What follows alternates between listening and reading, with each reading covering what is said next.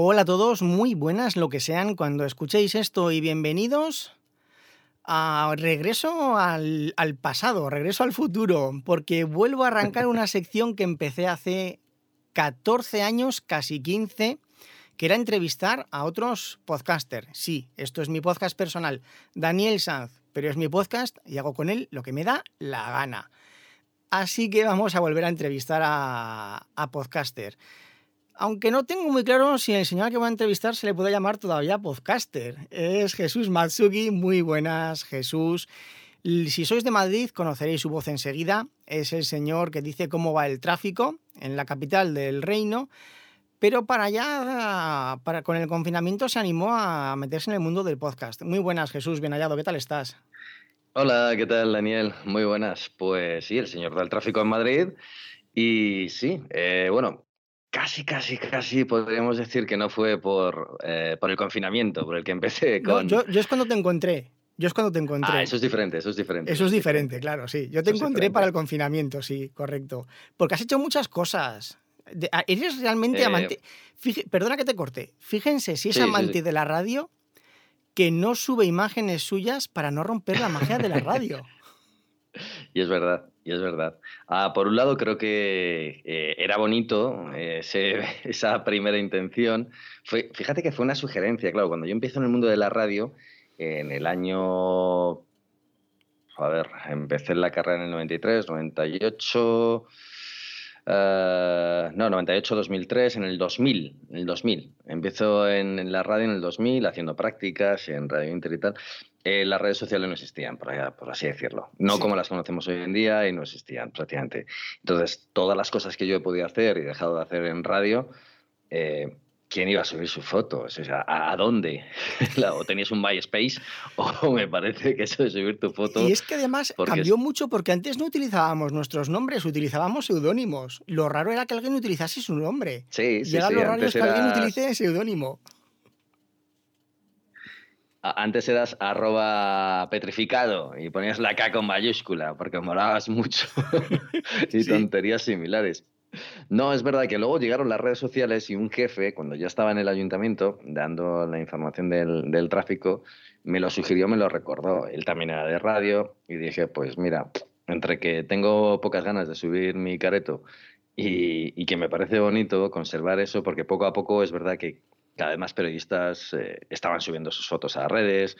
Eh, recuerdo que por aquel entonces, si no me equivoco, poco después en Radio Marca prácticamente estaban diciéndolo a todo el mundo, tenéis que haceros un perfil en Twitter, tenéis que subir vuestra imagen. Entonces, pero aún así no se estilaba tanto subir todo lo que hacías o dejabas de hacer, porque, bueno, en el mundo de la radio sabes que es... Te preocupabas en hacer el contenido, pero no tanto en la promoción, no como en el mundo del podcasting que tienes que hacer absolutamente todo, sí. ¿no? Que tienes que encargarte también de esa promoción, ¿no? Esa aburrida, tediosa. Y que yo no hago, es una pena. Barra spam, barra spam sí. que hay que hacer. Pero, pero es verdad, y entonces eh, no lo subí y pasó el tiempo y la gente cada vez iba subiendo más cosas y yo no lo subía y de repente me empieza a agregar gente y me dice, oye, eh, ¿dónde tienes? Eh, no te puedo ver la cara. Y digo, ¿para qué quieres ver mi cara? Entonces al final me pareció hasta gracioso no subir ninguna imagen mía y a día de hoy sigo sin subir ninguna foto. Entonces, no, mi mujer ya no sé. Una foto preciosa de un perrete adorable. sí, sí, sí. Que no es mío el perro, pero sí, no. Eh, fíjate, fíjate lo curioso. Hablando con una amiga de, del mundo del marketing, hace eh, un año o dos, le dije, oye, pues a lo mejor me hago un logo y, y tal. Y me dijo, no lo hagas. Dice, mira, yo cada vez que voy por la calle veo un perro de esos, de esa raza, un Shiba Inu, una raza de perro japonés, y me acuerdo de ti y te lo envío. Y digo, anda, es verdad. Y entonces empecé a acordarme de cuánta gente ve uno de esos perros y directamente se acuerda. Y dije, bueno, pues qué mejor marca personal, por así decirlo, otra cosa de las del marketing que hay que entrar por lo que se ve. Y, y dije, bueno, pues se queda y ya está, y tampoco. Bueno, a fin de cuentas, eh, como mi trabajo principal es el de dar el tráfico a los ciudadanos de Madrid y mi actividad de ocio, mi pasión un poco, en ciertos sentidos, el mundo del audio, pues, pero no da de comer, pues no hace falta. No hace falta que vean mi cara, no hace falta que me promocione mucho, no hace falta nada realmente. Yo las redes sociales las utilizo por un lado para promoción, para cuando hago algo, que han sido pocas cosas en los últimos años, algo más de he hecho más de periodismo que de podcast realmente y sobre todo para divertirme y aprender mucho. Escucho mucho, leo mucho, em, me gusta también Instagram mucho el tema de la fotografía, pero, pero sí, lo utilizo como ocio, como ocio. Y el podcast, respondiendo a tu pregunta de esa pequeña incursión en, el mundo de los podcasts, eh, realmente es una continuación. Eh, fue un punto y aparte. Cuando dejé el ámbito de la radio, que fueron muchos años pegado al mundo de la radio, y yo seguía escuchando radio, seguía haciendo cosas. Es verdad que poco a poco había empezado a escuchar más podcasts, uno detrás de otro. Empecé con uno de música clásica, que es La Batuta Mágica, que lo hacían en, y lo hacen en Onda Madrid, que es maravilloso. Antes duraba media hora de música clásica, que yo no conozco mucho, aunque he tocado el violín, pero no conocía mucho, y es muy ameno. Y luego ya me enganché al podcast, podcast, como conocemos, con lo que tú digas de Alex Fidalgo, al que tengo también el gusto de decir que es amigo mío. Y, bueno, pero ya aunque no fuera mi amigo, me encantan las conversaciones que tiene. Entonces, y ahí empecé y pues poco a poco, sin darme cuenta, gracias también a un conocido, en, a una persona que conocí por Twitter, empezamos a hablar mucho de podcast, de radio, de tal, ¿no? que es Jesús Agüíez, que es el diseñador sonoro de mis ficciones sonoras. Y empezamos a hablar y me acuerdo que yo tenía un largometraje, había empezado a hacer un largometraje. Eh, es que escribirlo, que nunca lo había hecho, he escrito cortos, pero nunca un largometraje.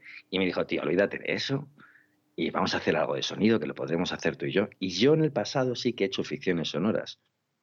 Que esto es, parece que las ficciones sonoras se han inventado ahora, pero llevan tropecientos mil años. Claro, es que lo que antes se llamaba las radionovelas, ¿no? Claro, la radionovela. Y yo, tu, yo tuve el placer y el honor de trabajar con una de las últimas actrices de, se llaman actrices de radio, porque eran actrices, no eran locutoras, no eran actrices de... No, eran actrices de radio. O sea, es las tres palabras actriz de radio, tenía que ir sí o sí, que es María Elena Domenech, falleció hace un par de años, lamentablemente, pero es que era maravillosa. Tú le dabas el prospecto del, de, de qué sé, de una pomada de hemorroides, tío, y te enamoraba igualmente. es que lo hacía tan, tan bien que yo decía, ¿cómo es posible que con el prospecto del Emoal me, me, estés enamorando? Entonces, con ella empecé a hacer eso, porque claro, tienes ese talento y dices, ¿cómo no voy? Entonces empezamos con algunos relatos, con algunos cuentos, con pocos efectos, obviamente, no con la parafernalia de hoy en día. Es que Pero... es un follón lo de los efectos de sonido, sí. Uf, y las, o sea, las ambientaciones, el ritmo, el todo. Lo que, eh, al final con ella hacíamos más diálogos, con, con cuatro cositas por de, fondo. Eran ficciones sonoras basadas mucho en diálogo, por encima de, de, de, otra ambientación, ¿no? Exactamente. Ambiento, ni pocas músicas, pocos ambientes, pocos efectos, eran conversaciones. Pero claro, había que sacar partido también a esa interpretación y no había eh, las ganas de, por aquel entonces, ya no solo mía, sino de todo el mundo, de, recrear cosas así, salvo los típicos cuentos de Navidad que escuchamos en las radios. Que son míticos, los cuentos de Navidad de la radio son míticos, ¿eh? Y son unas curradas elegantes. Sí, sí, sí, sí, sí, sí, sí. Algunas mejores que peores, pero, pero sí. Cada año hay una, hay muchas. Ahí, no, no, para no decirlo todo bonito, también tengo que decirte que algunas, algunos cuentos de Navidad que dices, buf, O sea, reconozco la currada padre, mm, me quito el sombrero, pero obviamente aquí también estamos para decir lo que nos gusta y lo que no nos gusta. Hay algunos cuentos de Navidad que puede decir el pecado, pero no el pecador, que no me han gustado algunos años, otros años sí, bueno, hay un poco de todo. Igual que con mis dos ficciones sonoras, hay gente que me la ha puesto a parir y hay gente que me ha dicho que le ha gustado mucho, entonces, bueno. Ahora iremos al tema de tus ficciones sonoras, porque antes de pasar a tus ficciones sonoras, hay que decir que son muy personales, íntimas, que tocan temas muy poco habituales. Vamos a dejarlo ahí, poco habituales. Y tú estás muy concienciado con los ámbitos sociales y creo recordar, corrígeme si me equivoco, que estuviste de voluntario en un teléfono de para hablar con personas mayores, teléfono dorado puede que se llamase. Sí, el teléfono dorado de Mensajeros de la Paz. hace, ¿Hace eh, cuántos años de eso? Buf, buf, eso creo que fue. También sería por esas fechas, finales de los 90, principios del 2000. Sí, creo que fue en el año 2002, puede ser, el verano del 2002. Principios del 2000, lo dejamos ahí. Sí, sí, sí. y todas estas cosas te habrán ido dejando marca, ¿no? Porque si luego Saetas, vamos a decirlo, la primera ficción sonora que yo escuché tuya, Saetas, justamente está relacionada con eso? Sí, eh, es un homenaje. Cuéntalo tú, cuéntanos tú cómo, surgió. Bueno, vamos a decir, Saetas cuenta la, historia, la vivencia de una mujer mayor que está en, un asilo, en una residencia, a grandes rasgos. ¿Cómo llegaste a querer hacer una ficción sonora basada en un tema tan específico, delicado, personal, íntimo, todos los adjetivos que queramos? Y complicado. y complicado cómo tratarlo con cariño, sin caer en la condescendencia, sin caer hacia los mayores, que tanto ha habido esa condescendencia hacia los mayores en los últimos años, por, por, desgracia, por lo que hemos vivido. realmente Saetas eh, surgió casi desde un punto de rabia. Estábamos primero eh, haciendo ya y grabando eh, que la suerte te acompañe, que la suerte te... Y se, bueno, pues como suele pasar en las grandes o las cosas que necesitan muchas cosas de producción, se, y no hay dinero por medio. Se, se encalló. un momento de... es, un tema importante el dinero, ¿eh? Sí, sí, sí, sí. Se encalló. Se encalló la primera ficción sonora y yo tenía un... Como, no sé, es como cuando te pones a escribir un poco y, necesitas sacar algo de dentro. Entonces dije, jo, de aquí podría salir algo bonito. Y me acuerdo que mi hermana, eh, que es una gran artista, me dijo, Jesús, ¿por qué no, por qué no escribes algo, algo más algo más, más íntimo, ¿no? Porque había leído la otra ficción algo más íntimo, algo más tal. Dice, y, yo le dije, mira, yo no tengo arte para escribir. Para audio es el único medio para el que me gusta un poco más escribir, pero para escribir escrito, escrito no. Y dije, ah, pues mira, voy a hacer algo para audio. Y tenía el recuerdo vivo de mi abuela y sobre todo, entonces, porque Saetas es un homenaje a mi abuela, que falleció hace unos años, es un homenaje también eh, en parte a mi mujer, porque hay muchas cosas que también son en parte del personaje principal de mi mujer, y sobre todo es un homenaje a la madre de mi compañera de trabajo, Inmaculada Landeras, a Elvira, que yo nunca he llegado a conocer, nunca llegué a conocer, ya falleció hace bastantes años, pero por todas las vivencias y todos los aprendizajes y todas esas historias que me va contando mi compañera, que es una gran relatadora de historias, eh, a mí se me fueron quedando. Y me pareció una persona, es, increíble, ¿no? Creer que conoces a una persona que simplemente te han contado cosas de ella, ¿no?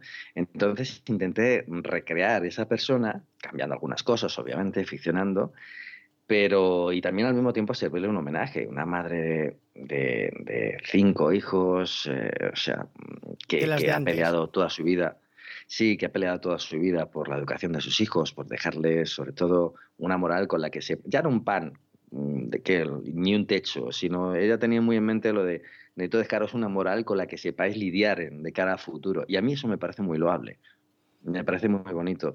Y todas esas vivencias, eh, pues van quedando ahí cosas de mi abuela que hay en la ficción, cosas de mi mujer, cosas de, de Elvira, pues van quedando ahí. Y esa relación que tenía, por ejemplo, con su marido, que también se refleja en la ficción, pues, eh, pues todo eso lo volqué ahí y surgió. En principio también iba a ser una ficción que yo también dije, bueno, vamos a hacer una ficción sonora que sirva para desquitarnos, porque la otra estaba encallándose, eh, tenía grabadas 11 eh, voces de 18 y, y estaba para, paralizada, no podía hacer nada más.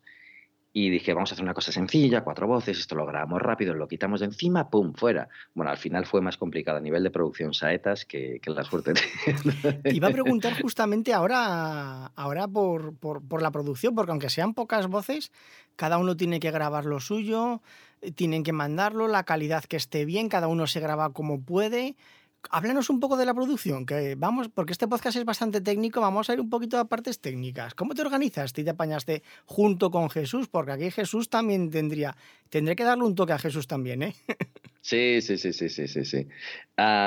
pues mira, en la parte de, más estricta de producción en cuanto a grabación, lo más complicado fue eh, la parte de producción de encontrar a la protagonista. Era, Emilia era muy complicado de encontrar. Estamos en la post-confinamiento, poco después.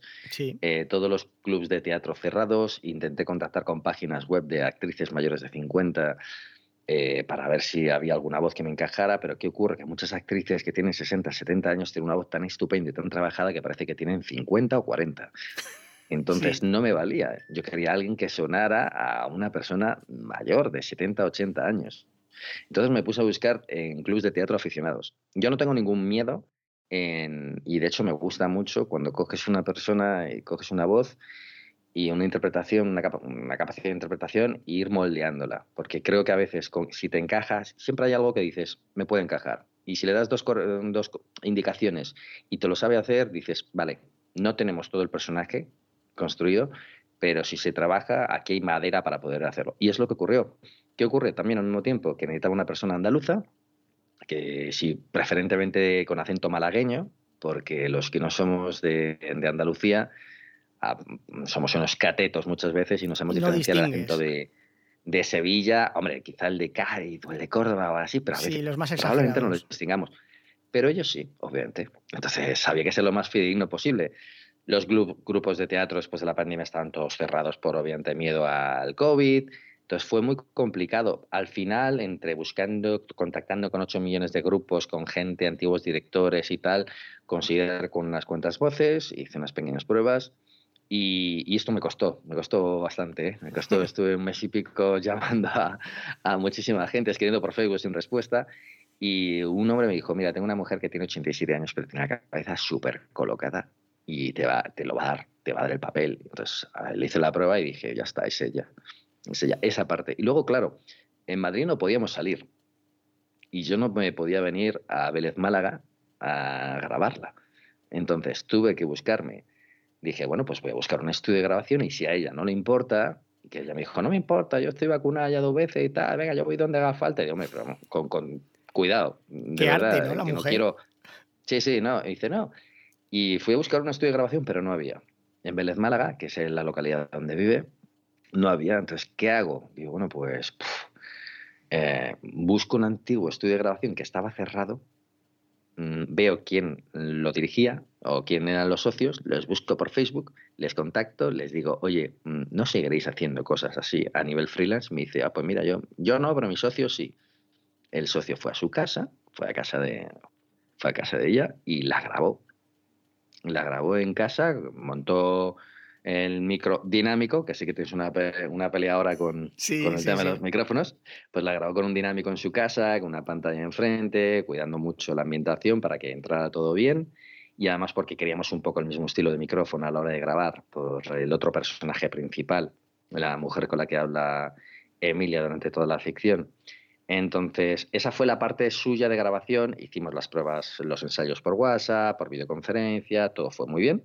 Y la grabación la hicimos así, eh, pero claro, esto así resumido, obviamente tú ya sabes lo que esto en verdad conlleva. Primero fue encontrarla, después encontrar el estudio de grabación que fuera en su casa, después montar el set para grabar y después grabar que mientras estaba grabando yo lo iba visualizando y escuchando por WhatsApp, por videoconferencia y diciendo, no, a esto mm, vamos a hacerlo como lo hicimos en el ensayo, un poquito más así, un poquito más así. Esa fue una parte. El otro personaje principal, eh, yo tengo una voz en mente mm, que era muy difícil de encontrar también, que es no ya por la interpretación, sino porque necesitaba una voz entre joven y adulta, entre dulce y cariñosa, y, pero que fuera entre joven y adulta. Entonces, eh, es fácil encontrar voces eh, juveniles, es fácil encontrar voces adultas, pero es difícil encontrar ese timbre intermedio. Y carajo, mm, si no tienes tiempos, Quiero decir, no tengo una plataforma por detrás que me dice, oye, me lo tienes que entregar el 30 de marzo. Pues yo busco con tranquilidad, con agobio por mí mismo, pero busco con tranquilidad. Entonces busqué, busqué, busqué, busqué, busqué y al final, hablando con, con Agudíez, dijimos, joder, yo creo que la mejor voz es, la de Chabela. Es que en el fondo he escrito esto pensando en la voz de Chabela, que es la directora del podcast de Eso no Entonces, hablé con ella, además tiene una entonación neutra que me venía muy bien para el personaje, una persona que no pregunta, no afirma, no responde, ese tipo de entonación que ya sabe hacer muy bien a la hora de locutar, eh, sus podcasts me venían que ni al pelo. Y también, nunca había actuado y se animó y, grabamos. ¿Y qué más? Bueno, luego hubo gente que tuve que, mi cuñado con acento malagueño que viene a casa para decir eso, ¡Viva la Virgen! y, más gente que me lo grabó. Esos son los detalles que te meten en la historia, ¿eh? además. Esos no, pequeños... bueno, mucho más. Fíjate, el sonido el sonido que se escucha de la procesión. Sí. Eh, el, el, sonido que se escucha de la procesión es, un, es sonidos, es una mezcla de muchos sonidos, pero de procesiones de Málaga, por un lado. Luego, eh, la banda de música que suena, en verdad, también es una banda de música de la Nuestra Señora de la Soledad, de una cofradía de Málaga, también. Eh, tuve que pedir permiso a esa banda, tuve que pedir permiso al autor de la canción para ver si no le importaba eh, utilizar su música. Me dijo que encantado, que perfecto, o sea que todo fue muy bien en ese sentido, pero es que claro, todo nos encajaba a la perfección porque tenía que ser eso en concreto. Incluso las campanas que suenan, Em, este es otro matiz de, documentación que me ayudó muchísimo una amiga que es Alicia Ruiz, eh, que fue la encargada del fact-checking, ¿no? de comprobar que todo de documentación estuviera bien ¿no? y que fuera. Ella es de aquí, ella conoce las procesiones, el mundo de las procesiones. Y para mí era muy importante que una persona que de aquí, de Málaga, que es donde estoy ahora a la hora de hacer esta entrevista, eh, lo escuchara, que dijera, eh, esto es una procesión de Málaga. Esto no es esto no es una procesión de Sevilla, no, esto es una procesión de Málaga y está bien. Bueno, pues las campanas que suenan, em, yo mandé al técnico de, que fue a grabar a la protagonista, mandé que fuera a uno de sus, a uno de sus tronos que grabar el sonido de un golpe de campana, dos golpes de campana, tres golpes de campana, porque no quería una campana de archivo. Una campana de archivo no me iba a dar el mismo sonido, no me iba a dar la autenticidad. Entonces, esas son, a ver, estas son pijotadas.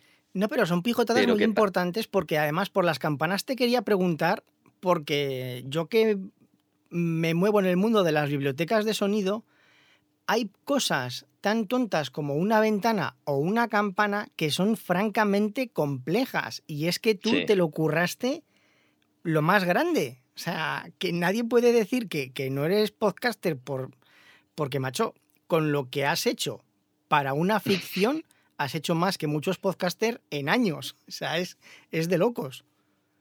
¿Sabes lo que pasa? Por ejemplo, luego la ventana, cuando entra y cierra, eso es obra de, de que estuvo haciendo 8 millones de pruebas grabando una cosa. A ver, esto encajaría con la historia si la cierro así, pam, de golpe, no tal o otra. Mm, a esto súmale todas las capas de sonido, eh, la sensación, esto lo van a escuchar al principio de la obra. Eh, hay un momento que estamos fuera y de repente estamos dentro. Todos esos diferentes planos sonoros, esto es obra del maestro Agudíez, eh, son muy complicados, son, son... Hay quien pudiera decir, oye, ¿son necesarios?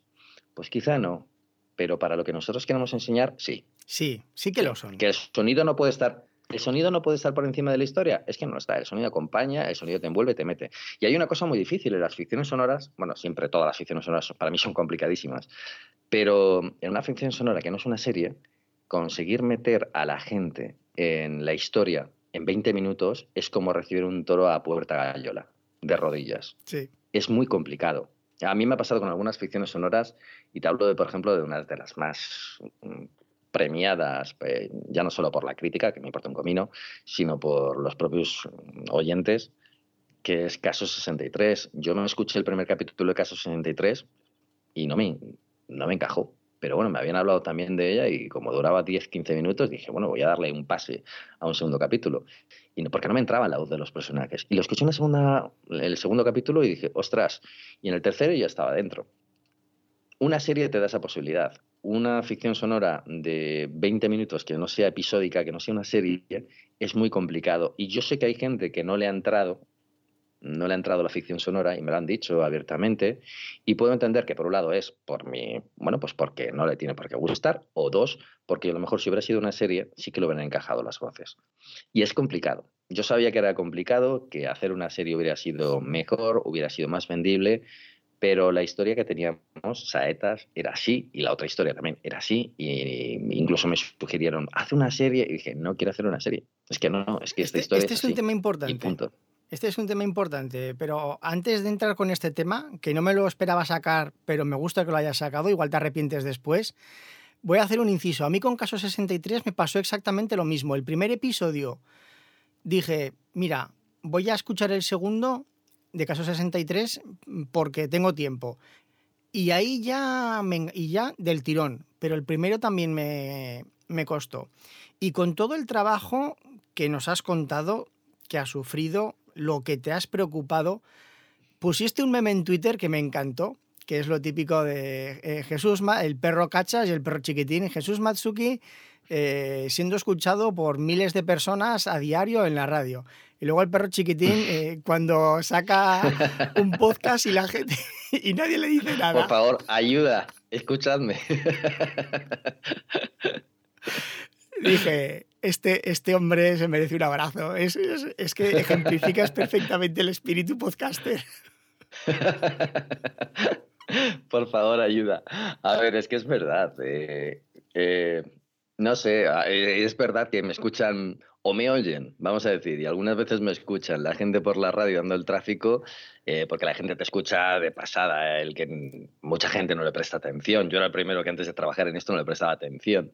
Eh, porque, bueno, realmente como no me movía por Madrid ciudad con el coche, pues me da igual. Y la DGT, pues la escuchaba de vez en cuando, pero la mayor parte de las veces la oía. Y es verdad que en el ayuntamiento, pues eh, por mi trabajo, me, me, tiene que oír o escuchar mucha gente. En el podcast no. Y además el podcast, aunque no da pan, no trae pan a casa, no paga, no paga la comida, pero como es algo, eh, creo que es pretencioso decir artístico, pero es algo personal, vamos a decirlo. Y artístico también, que narices. Muy mío es y artesano. Bueno, artístico y artesano. artesano sí, artístico ya no lo sé. Pues eh, eh, obviamente quieres que la gente lo escuche, que lo comparta. Además, hay algo muy bonito en, para mí, para mí, que para mí era muy importante. Y es verdad que a mí el ámbito social me mueve mucho. Eh, yo llevo 20 años ligado también al ámbito tanto de la red como de lo social. Mensajeros de la Paz. el teléfono dorado fue uno de los primeros voluntariados que hice, después han seguido muchísimos de todo tipo y eso se me quedó ahí. Y al final, fíjate, 20 años después escribo una ficción sonora que habla de la soledad de las personas, de la soledad no deseada de las personas mayores. Creo que era importante también por el mensaje. Y hubo algunas reacciones muy bonitas de gente que conozco y de gente que no conozco gente, amigos míos, a los que yo no les había pasado la ficción sonora, pero no se las había pasado. O sea, y podían perfectamente no haberme dicho nada. Y de repente me envían un audio de dos minutos, que yo lo llamo podcast, hmm.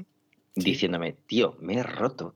Mm, he llamado a mi madre, he llamado a mi abuela, me he roto por dentro, tío. Y conseguir esa emoción en 20 minutos, como te digo, a puerta gallola, mm, que te entre el personaje, te entre la historia, que te mueva las emociones, y encima que la gente cuando te está escuchando está haciendo 8 millones de cosas. Sí. Pues creo que el audio tiene ese poder y al mismo tiempo eh, tiene esa dificultad. No tiene ese apoyo visual, ¿no? Pues eh, conseguirlo que en 20 minutos alguien que me escribe me diga, tío, he llorado, me ha encantado, me ha emocionado. Mm, no te lo pongo por abierto porque no puedo contar esto, porque lo estoy sufriendo ahora. Pues oye, me pareció, me pareció maravilloso en ese sentido. Si he hemos conseguido, hago yo, que la gente se conmueva y que en 20 minutos eh, sienta algo diferente, pues creo que trabajo hecho. Las escuchas no han sido muchas, pero las que ha habido han sido muy buenas. Entonces, muy contentos en ese sentido. Y un tema que has sacado antes y que lo he dejado pasar, deslizándolo para el final, porque ya vamos a entrar en la recta final del, del podcast. Ay, esto hay que contarlo. Esto hay que contarlo. Las cagadas se cuentan. He tenido aquí al Señor Jesús esperando un cuarto de hora porque no recordaba cómo se grababa una entrevista. No me acordaba cómo se hacía y era una puñetera opción de capturar solamente el audio del invitado y, aquí yo digo, he vuelto a, hace 14, 15 años cuando empecé en el podcast, no sé grabar. Eh, son las bueno, podríamos contar las dos, podríamos contar las dos cagadas. Que diez minutos antes de la entrevista te he escrito yo a ti diciéndote, tío, se me ha olvidado la clavija para que con el micrófono pueda escucharme yo, porque si no voy a poder entrar simplemente por el micro, pero no me voy a poder escuchar. O sea que lo siento de verdad, voy a ver qué puedo hacer y de milagro he encontrado otro micrófono con una clavija y hemos podido solucionarlo. Luego ha sido cagada doble, pero solucionada. Pero lo, tuyo, lo tuyo es pasable. Que Mira, ese es otro tema. Yo al principio siempre me monitorizaba y ahora ya nunca me monitorizo. ¿Tú necesitas monitorizarte? Ah, pero es que ya no solo monitorizarme, eh, si, es que si sobre todo por escucharte a ti. Ah, claro, claro, claro, claro. claro es que no te podía escuchar. Digo, esto va a ser un diálogo de besugo, si no, si no va a ser increíblemente malo. te voy escribiendo las preguntas por WhatsApp, las ¿eh? lees y respondes. Sí, exacto. Te las lees en voz interior por dentro. Me pareció un poco delito hacer una entrevista del mundo del podcasting y que sonase mal bueno, suenas bien, ¿eh? Con este, la verdad es que Rode hace eh, soluciones muy asequibles y muy, muy, buenas. Has comentado las dos opciones. O sea, hemos visto la currada que te pegaste, el cariño que le has puesto, eh, buscando el mínimo detalle. Y luego llega gente y te dice, pues vaya mierda que has hecho.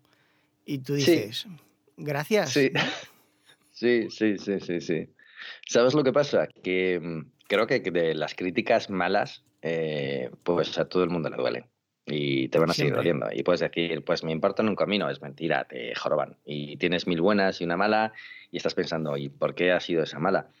Pero mm, sí que es cierto, eh, sí que es cierto que al final, eh, fíjate, yo llevo dando, pues llevo en radio 20 años, pero llevo dando el tráfico, por así decirlo, 16 mm, años. Y entro una media de unas 30, 20, 30 veces al día en todas las emisoras de Madrid Ciudad. Eh, me equivocaré a lo mejor a medias, de media, en una o dos al día.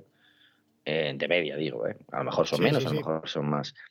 Eh, basta, basta que hayas hecho esa mal. Ahí es cuando te escriben tus amigos o cuando te escriben por redes sociales para decirte qué pifia, cómo se ha trabado esta persona tal. Y, entonces, y no te escriben las otras 17, 18, 19, 20, 25 veces que la has hecho bien y te dicen, oye, qué bien ha sonado, qué gusto, qué tal, que no sé cuántos.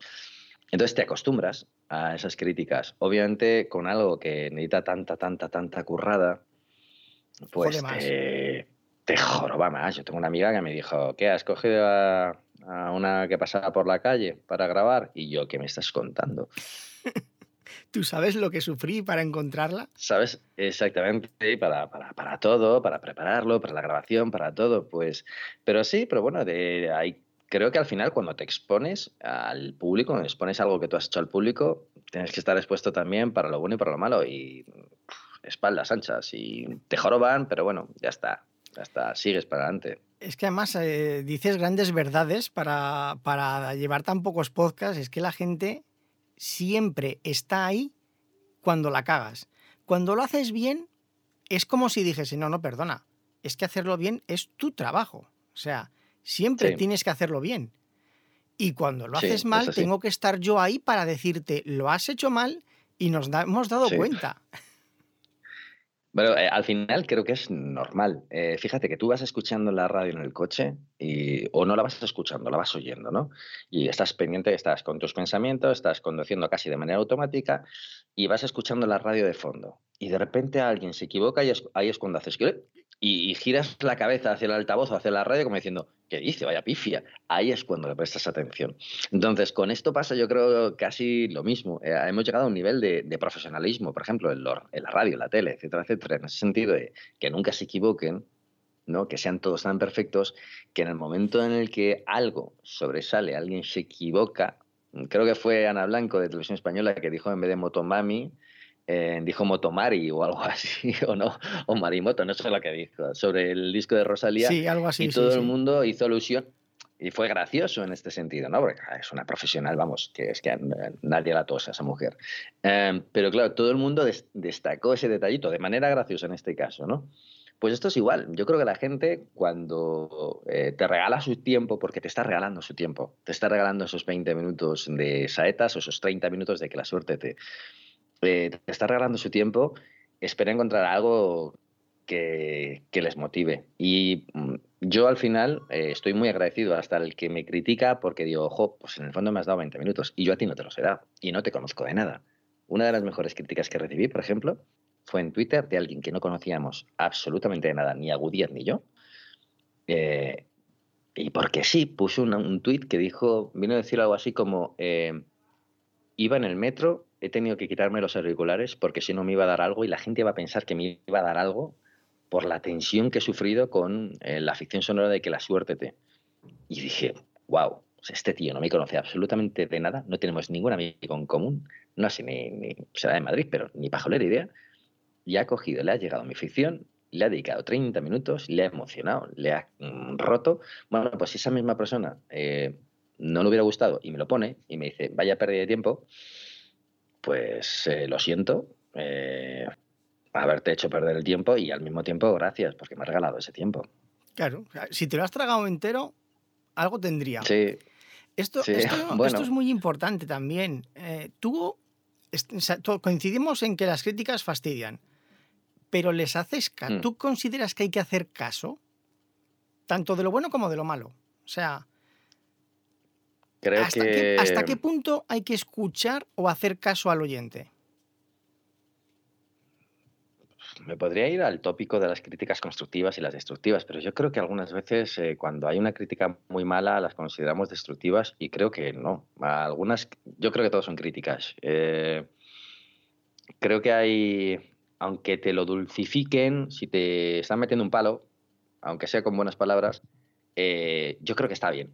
Primero porque yo creo que hay que hacerle caso a todas. Yo a mí sí que me... Quizá si fuera un personaje súper famoso y no me voy a poner a leer, haces una película tipo Spielberg, no te vas a poner a leer. Spielberg yo no le veo leyendo comentarios.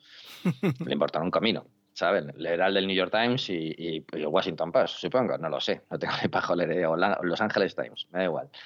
Pero mm, creo que sí que es importante. Eh, si tú tienes claro, vamos a ver, si yo hiciera un podcast, por ejemplo, militar sobre militares, y los militares lo escuchan, y hay un 30% de los militares que no les gusta, a lo mejor si me quiero dirigir a ese público, me estoy dejando fuera un espectro. Si yo ya lo sabía de antemano que va a haber un 30% de los militares que no le va a gustar, pues vale. Pero si yo quería llegar al 100% y no consigo llegar al 100%, pues oye, mm, pues sí, fíjate, yo he vuelto a escuchar saetas y algunas cosas de las críticas que me han hecho, digo, pues es verdad. Y en otras digo, pues no, esto es así, ya está, y si no, va, por gustos. Mira, te pongo un ejemplo. En, en, algunos de los, no voy a decir de cuál de los finales, en algunos de los finales hay de las ficciones sonoras, hay gente que me decía que le sobraba eh, partes, y hay gente que me decía que le faltaba.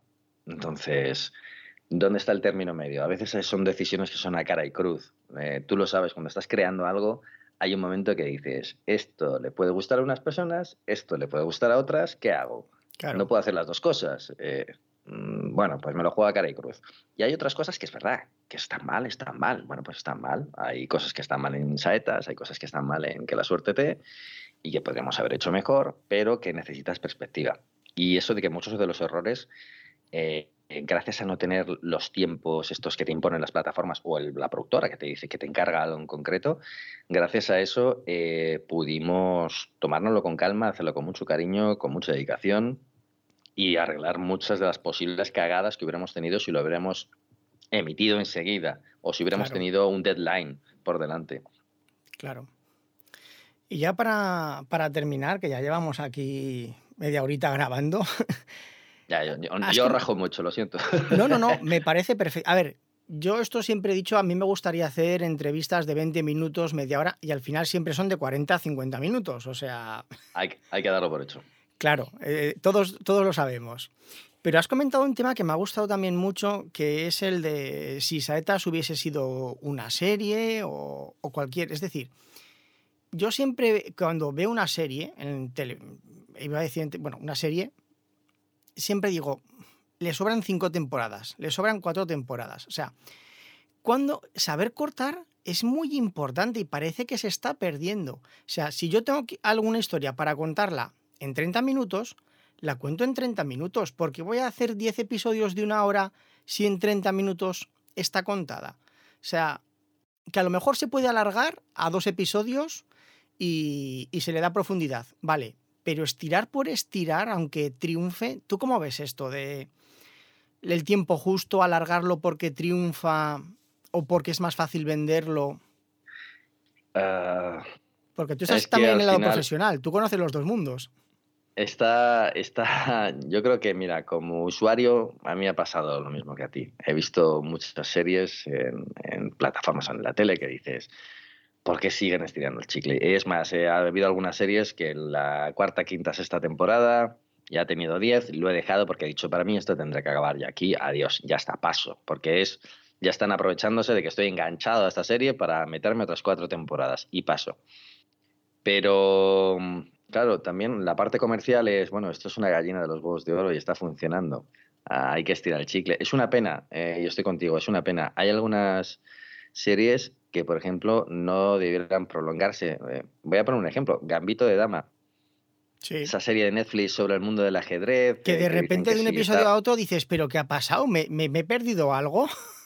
Sí, pues eh, hay episodios que a lo mejor te sobran y de repente cuentan que va a haber una segunda temporada y haces, ay, por favor no la hagáis. Si ya terminó y terminó, ya está, ya está, no, no hagáis más, no lo La casa de papel, la casa de... que yo me la he tragado, que me encanta, pero de decir, chicos, os habéis aprovechado de que estamos aquí todos enganchados. Yo la última me he negado a verla ya directamente.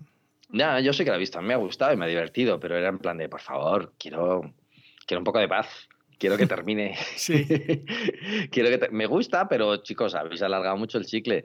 Pero eh, claro, ah, mira, hablando, y te cuento una cosa así, eh, que no he contado todavía mucho, pero hablando con, con una persona que trabaja en el mundo de las plataformas grandes, eh, me decía algo así como hasta, no voy a decir el nombre, pero eh, con un proyecto que, que, tenía entre manos me decía, ¿hasta cuánto estás dispuesto a recortar de la parte artística en pos de lo comercial?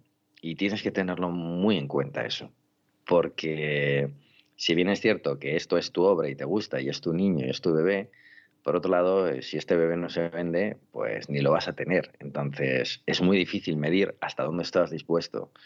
Y ahí está la pelea. Y yo creo que con las series pasa lo mismo. Hay series sonoras que me han sobrado capítulos, otras que me han parecido que se me han quedado cortas porque me han encantado.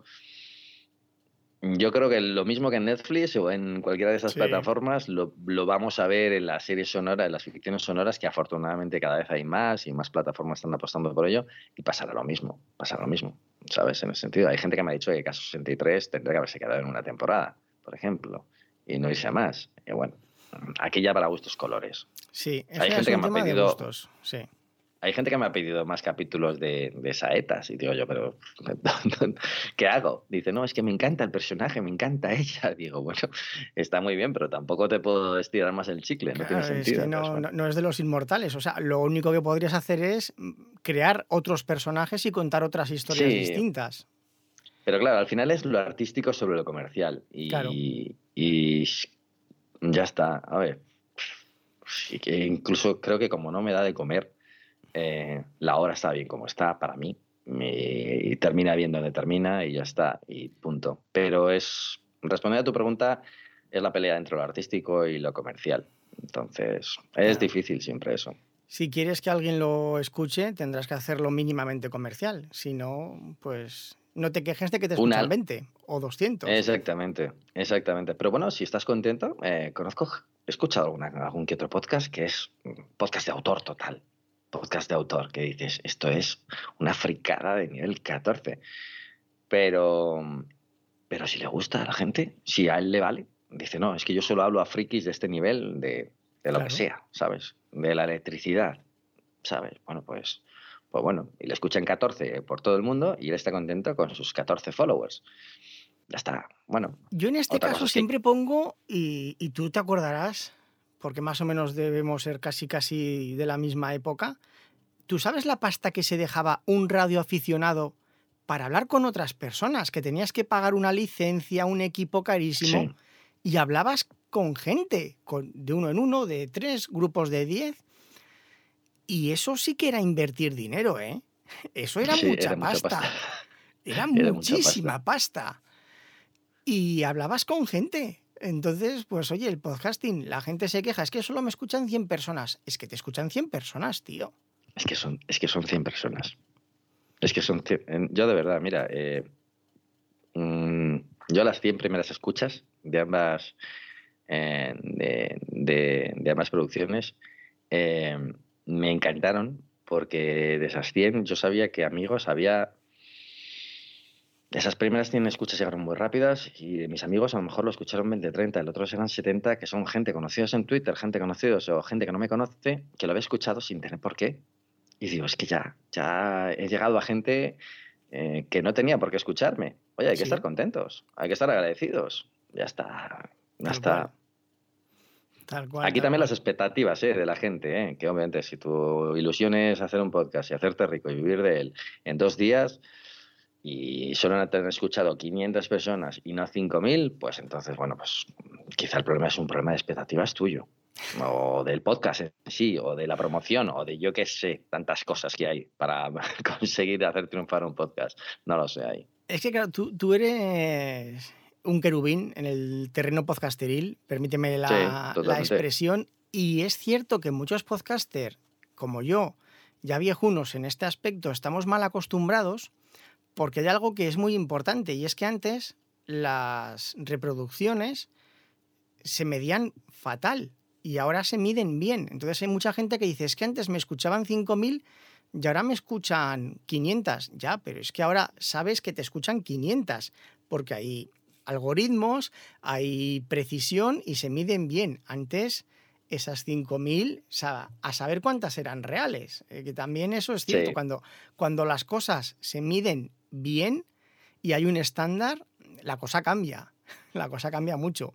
Entonces, bueno, yo estoy contigo. Algo parecido pasado siempre en la radio. ¿eh? El Estudio General de Medios, hay quien lo crea y quien deja de creerlo, y de repente te dan en, en un estudio en una oleada del estudio, el primer estudio tal, no sé cuántos, y te salían eh, 75.000 oyentes, y en el siguiente de repente te salen 40.000 y dices, ¿qué hemos hecho? ¿Qué ha cambiado? Bueno, pues a lo mejor no ha cambiado nada, a lo mejor han sido dos personas que no han respondido, que lo han escuchado, dos personas menos, y te han bajado. No lo sé, me lo estoy inventando, ¿eh? no, no hago ni Todos sabemos cómo, funciona, que es por llamada así. Pero bueno, que es a lo que voy, que va por encuesta. Entonces, eh, basta eso para que de repente 43.000 y, y cogen y te echan. O te dicen que a lo mejor te echan si no mejoran los datos y dices, pues es que no he hecho nada. O sea, mm, hay a veces que hay que decir, mira, yo tiro para adelante, yo lo hago.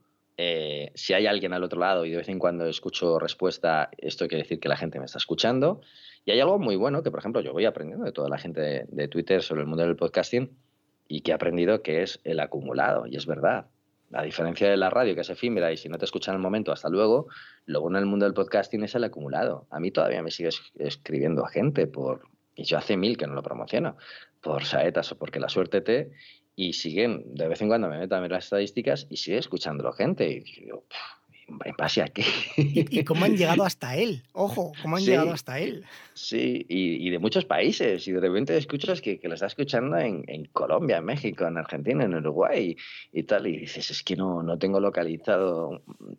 Yo no lo he promovido ni lo he movido por ahí y, se está escuchando. Oye, pues hay que tener en cuenta eso también, el acumulado. Y lo que decía sobre las métricas de cuánta gente me escucha, cuánta gente me deja de escuchar yo creo que si no tienes, de verdad, ¿eh? y vuelvo a repetirlo, si no tienes un afán de vivir de ello, inmediatamente, es que creo que te equivocas. Creo que la gente se equivoca estando muy pendiente, muy encima de eso.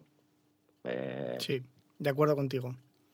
Vamos, yo creo que vale más la pena 50 seguidores fieles que 5.000 infieles, por así decirlo. Y la prueba está en gente que vive de las suscripciones muy bien y, y, y tienen 5.000.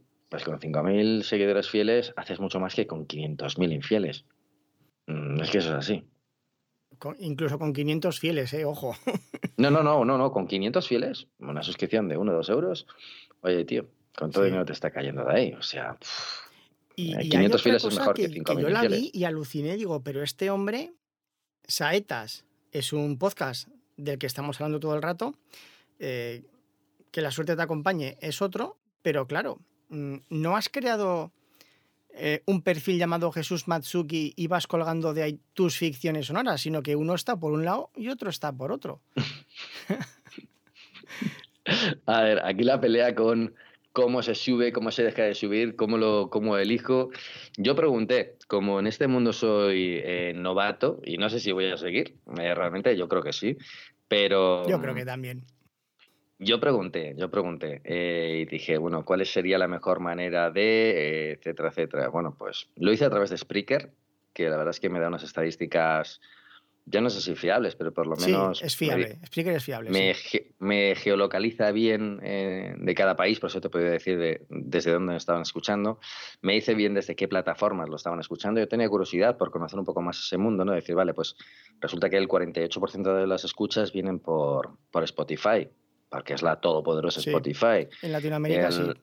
En Evox eh, me llega menos, en, en en, Apple Music también me llegan unas cuentas o, por ejemplo, eh, un dato que me sorprendió es que mucha gente, de, yo pasaba, paso un enlace que viene con, con una página web, Linktree, este, donde tienes todos los links. Sí, sí, sí. Para, y yo doy todas las opciones, doy para Spreaker, doy para Podimo, doy para Spotify, doy para iVoox.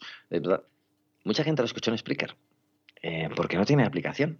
Y, no quiere bajarse nada. Y lo escuchó directamente en Spreaker porque no hace falta aplicación para poder escucharlo. No tantas como Spotify, pero sí te hablo de un 20%. y un 20 y un 30% son de personas que no quieren, que no es representativo mi podcast de tal, pero me Pero ese dato sí lo es. Ese dato sí lo es porque nos pasa sí Que lo es.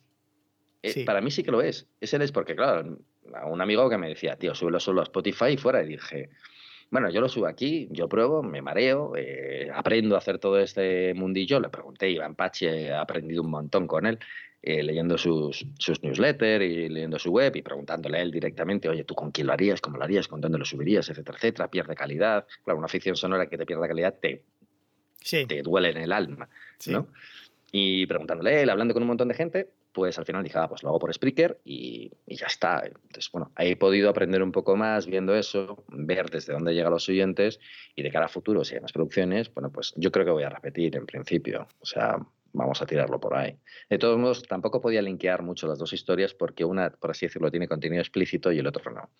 Entonces, no quería que gente que llegara a Saetas, niños que se habían escuchado Saetas, escucharan la otra. Que luego escuchasen la otra. Ah, pues tiene otra, será parecida. Uy, pues no. Sí, exacta, exactamente, exactamente, Eso, eso, eso está bien pensado, cierto. Bueno, pues, pues yo por mí te voy a dejar, ya que además estás bastante liado. ¿Hay algo que tú quieras comentar, que quieras añadir?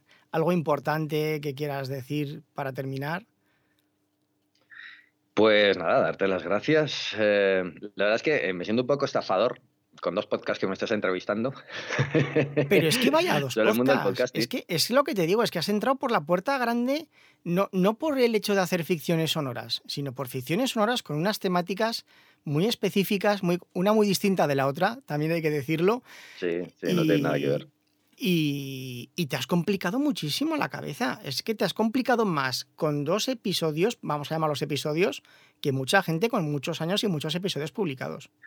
¿Sabes también lo que pasa? A ver, yo creo que hay varias cosas. Por un lado, que es, eh, a mí me gusta complicarme la vida, sí. Eh, dos, eh, que yo no vengo de cero, por así decirlo, ¿no? Que yo tengo un bagaje de radio y, de, incluso de ficciones sonoras en radio por detrás. Entonces, si hacía algo, a mí un podcast de entrevistas he hecho tantas que no me apetece. Me gusta escucharlas, pero no me apetece hacerlas. Y, pero ficciones sonoras es algo que es muy personal, muy íntimo. Y dije, vale, ¿me voy a complicar la vida? Sí. Pero ¿es que tengo ganas de tener un podcast? No, es que nunca he tenido ganas de tener un podcast. Alex Fidalgo me decía, ¿por qué no te haces un podcast, macho? decía, es que no me apetece hacerme un podcast. Entonces, cuando hice la ficción sonora, pero porque es lo que realmente me apetecía. Y es verdad que es complicado. Pero aún así te digo que me sigo sintiendo un, sintiendo un poco estafador cuando me entrevistan por los podcasts y no por el tráfico. La verdad, porque digo, si solo he hecho dos. Pero bueno, yo te lo agradezco desde aquí, la verdad. Muchísimas gracias. También te digo que yo por el tráfico no creo que te hubiese entrevistado, ¿eh? ¿Ves? y lo entiendo. es aburrido. Las cosas, a lo mejor por la parte técnica sí, porque tiene que ser un lío que te cagas, lo de las conexión, desconexión y todo eso. Es, es, es complicado, no, no, no, le voy a quitar una ápice complicada. Es complicado y sudas sangre al principio. ¿eh? Entonces, por esa parte, a lo mejor sí, pero lo de los podcasts a mí me llamó mucho la, atención. Bueno, pues Jesús, pues muchísimas gracias. Me, me, me, pasado muy bien con la entrevista. Perdón, disculpa de nuevo por esos 15 minutos del inicio. Nada, sí, ha sido doble la pifia, no te preocupes. Y animo, animo con, con, tus otras ficciones sonoras y aunque saques una al año ya va bien, ¿eh? eh estar atentos, estar atentos, ya lo haremos, ya lo haremos. Ahí lo dejo. Perfecto, muchas gracias Jesús, que vaya muy bien y hasta la próxima. Gracias, Daniel.